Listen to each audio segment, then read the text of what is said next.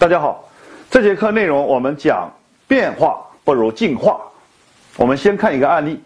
前段时间，奶茶巨头香飘飘发布了上半年的财报，显示公司的净利润为两千多万。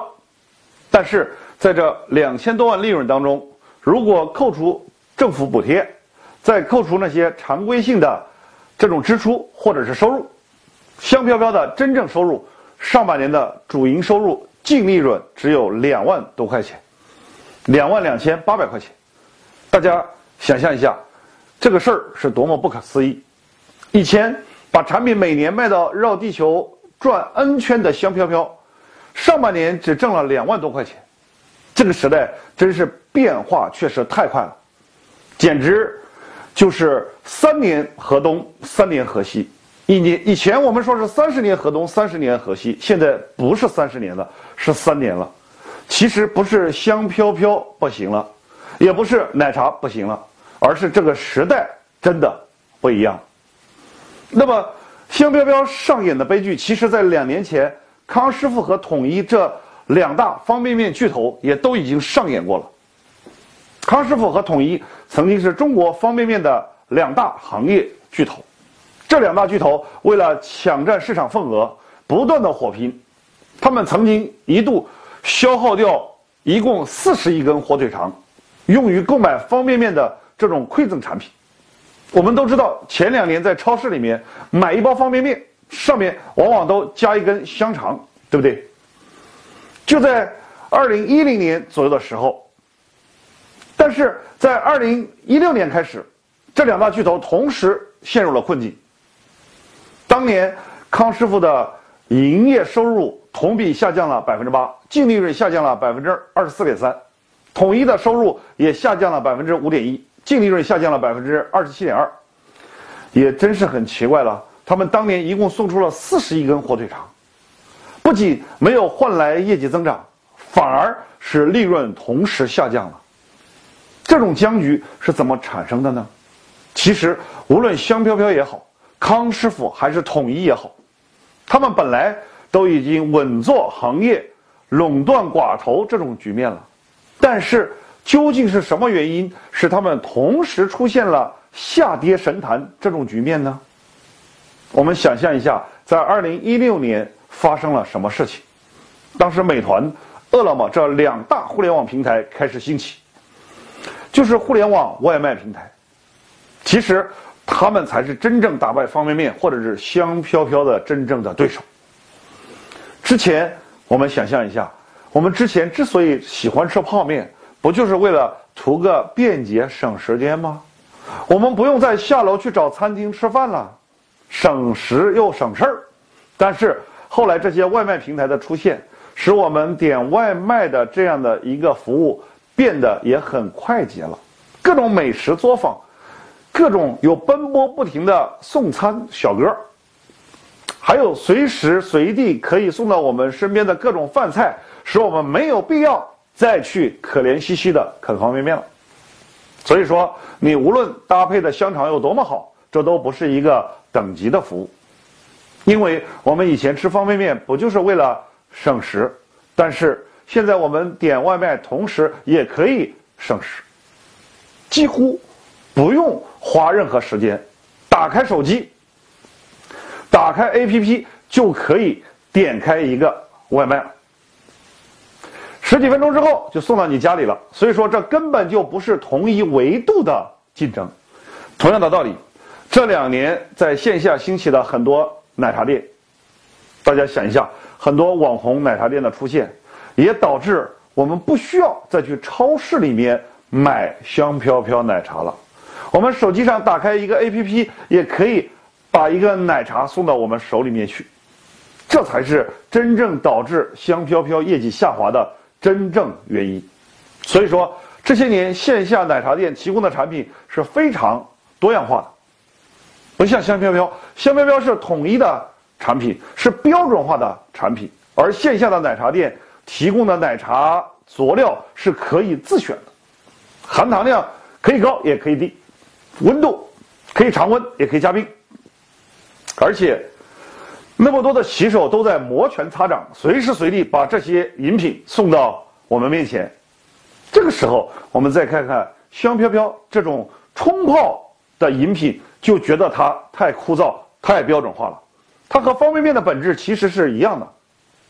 虽然说奶茶店提供的奶茶和外卖提供的快餐未必是最健康的，但是最起码在产品的丰富性和便捷上得到了大幅的提升。不是香飘飘和康师傅不够努力，或者是他们做的不够好，其实他们做的已经非常棒了。处于行业的垄断这种局面，做到了行业第一名。只是这个时代忽然发生了变化，打败他们的不是行业的竞争对手，而是另外一个领域的对手。所以说有句话是这样说的：“含辛茹苦数十年。”一眼望去换新天。他们战胜了所有的对手，却输给了这个时代。我经常说的一句话就是：这个时代正是以产品为中心，转移到以服务为中心。随着社会分工的完善，标准化的产品必然会被定制化的产品加服务所取代。这是消费升级的根本逻辑。我们经常讲消费。什么是消费升级？这就是消费升级。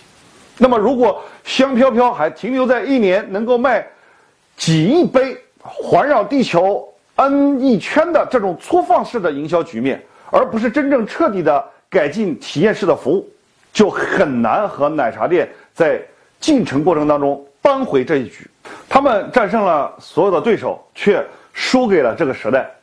我经常说的一句话，就这个时代。正在以产品为中心转移到以服务为中心，随着社会分工的完善，标准化的产品必然会被定制化的产品加服务所取代。这是消费升级的根本逻辑。我们经常讲消费，什么是消费升级呢？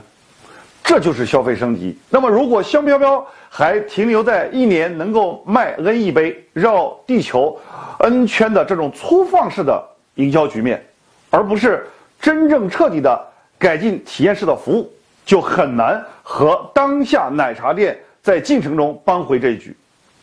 我还经常强调一句话，就是未来一切产业都是服务业。如果你只能提供标准化的产品，你的利润空间就必然会被压缩的越来越小。所有的消费品租赁都会存在替代品，被颠覆就是他们的宿命。唯有服务是永恒的。我们再想一个好玩的例子：我们小时候看过一个武侠的小说或者电影，叫《神雕侠侣》。《神雕侠侣》里面有一个很好玩的场景，就是金轮法王，他躲了起来，练了十六年的武功，忽然间遇到了杨过，结果被杨过一招打败。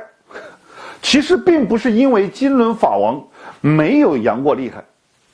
而是杨过自创了一套新套路的武功，他没有按照传统套路出牌，所以说一招把金龙法王给打败了。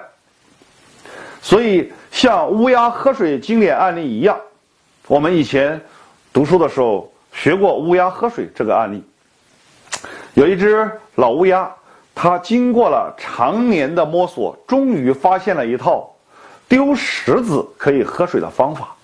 它通过。不断的往瓶子里丢石子，终于喝到了水。这个方法被写进了教科书里面，很经典的方法。但是忽然有一天来了一只另外的一个小乌鸦，也可以说是一只新乌鸦。这只乌鸦根本没有去衔石子，往瓶子里丢石子去喝水，而是它嘴里衔着一根吸管，它直接就把水给吸出来了。这就叫不按套路出牌，所以说，如今这个时代，不同行业之间的界限越来越模糊，大家都在相互越位。我们都知道，之前美团是做外卖的，滴滴是做打车的，高德高德是做地图的，他们彼此之间是井水不犯河水。但是忽然有一天，我们可以发现，滴滴开始招募骑手干外卖了，美团也宣布进军。打车业务了，高德甚至也大张旗鼓干起了顺风车。以前市场虽然很残酷，但是最起码我们知道谁是敌人，谁是朋友。现在我们完全分辨不出来谁是敌人，谁是朋友了。以前我们都在苦心构建自己的护城河，但是我们现在构建的护城河随时随地有可能被逾越，叫螳螂捕蝉，黄雀在后。这就是一个跨界打击的时代，也是一个迅速迭代的时代。我们的生活，我们的工作，简直就是十面埋伏，如履薄冰。再放眼看现在的社会，无论你是谁，无论你掌握了什么资源，无论你积累了多少家业，总有一款变革是针对你的，总有一种危机是适合你的。所以说，这个时代没有一种模式是长存的。也没有一种竞争力是永恒的，所有的经验和积累，随时随地都有可能被颠覆、被清零。那么，要想逃脱被革命的宿命，唯一的办法，我总结了，唯一的办法就是自我革命。什么叫自我革命呢？我以腾讯为例子，举个例子，在二零一二年之前，QQ 一直都稳坐移动社交江山的第一把交椅。大家想一下，是不是这样的？二零一二年之前，我们都是用 QQ 来沟通的，但是这一年忽然腾讯开始居安思危了，他开发出来了微信这样的一个工具，他主定主动革掉了 QQ 的命，这招真的很厉害。我们都知道有一个武功秘籍叫《葵花宝典》，《葵花宝典》第一句话怎么写的？叫做“欲练神功，必先自宫”。其实，腾讯就开始主动的挥刀自宫，他主动的革掉了 QQ 的命，让微信去取代 QQ。那么这个时候，如果腾讯不主动革掉 QQ 命的话，也许会有其他的工具去革掉 QQ 的命。因为移动互联网时代的到来，你想一下，当年小米已经推出了米聊，如果腾讯不推出微信，小米的米聊马上就会上位。正是因为腾讯的自我革命，所以说它现在一直都是社交领域的霸主。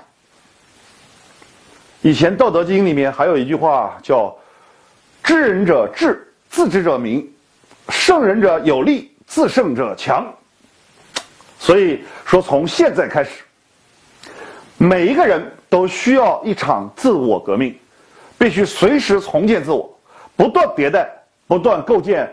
自己的护城河，就是在一个变化不断来袭的时代里面，我们就要像大海里航行的一叶小船，我们要学会和风浪抗衡，而不是奢望什么岁月平静好。就是一个任意洗牌的社会里面，如果你单纯的想追求安逸安稳，这简直就是痴心妄想。还有一个案例，就是温水煮青蛙的案例，我们都知道的。就是有一只青蛙，一直在水里面幻想岁月静好，躺在舒适区里面，他从来就没有想过有一天这个水会逐渐的发烫，直到你无力跳出来被煮熟了。所以说，未来只有一种稳定，就是你到哪里哪里都有饭吃。我们经常讲稳定，稳定是幸福的来源，没有稳定就没有幸福的生活。但是未来只有一种稳定。你到哪里都有饭吃，所以说我们每一个人都应该勇于面对社会的各种激流或者是动荡，要学会居安思危，也要学会在当下支撑起自己的未来。这节课内容呢，我们就分享到这里，谢谢大家。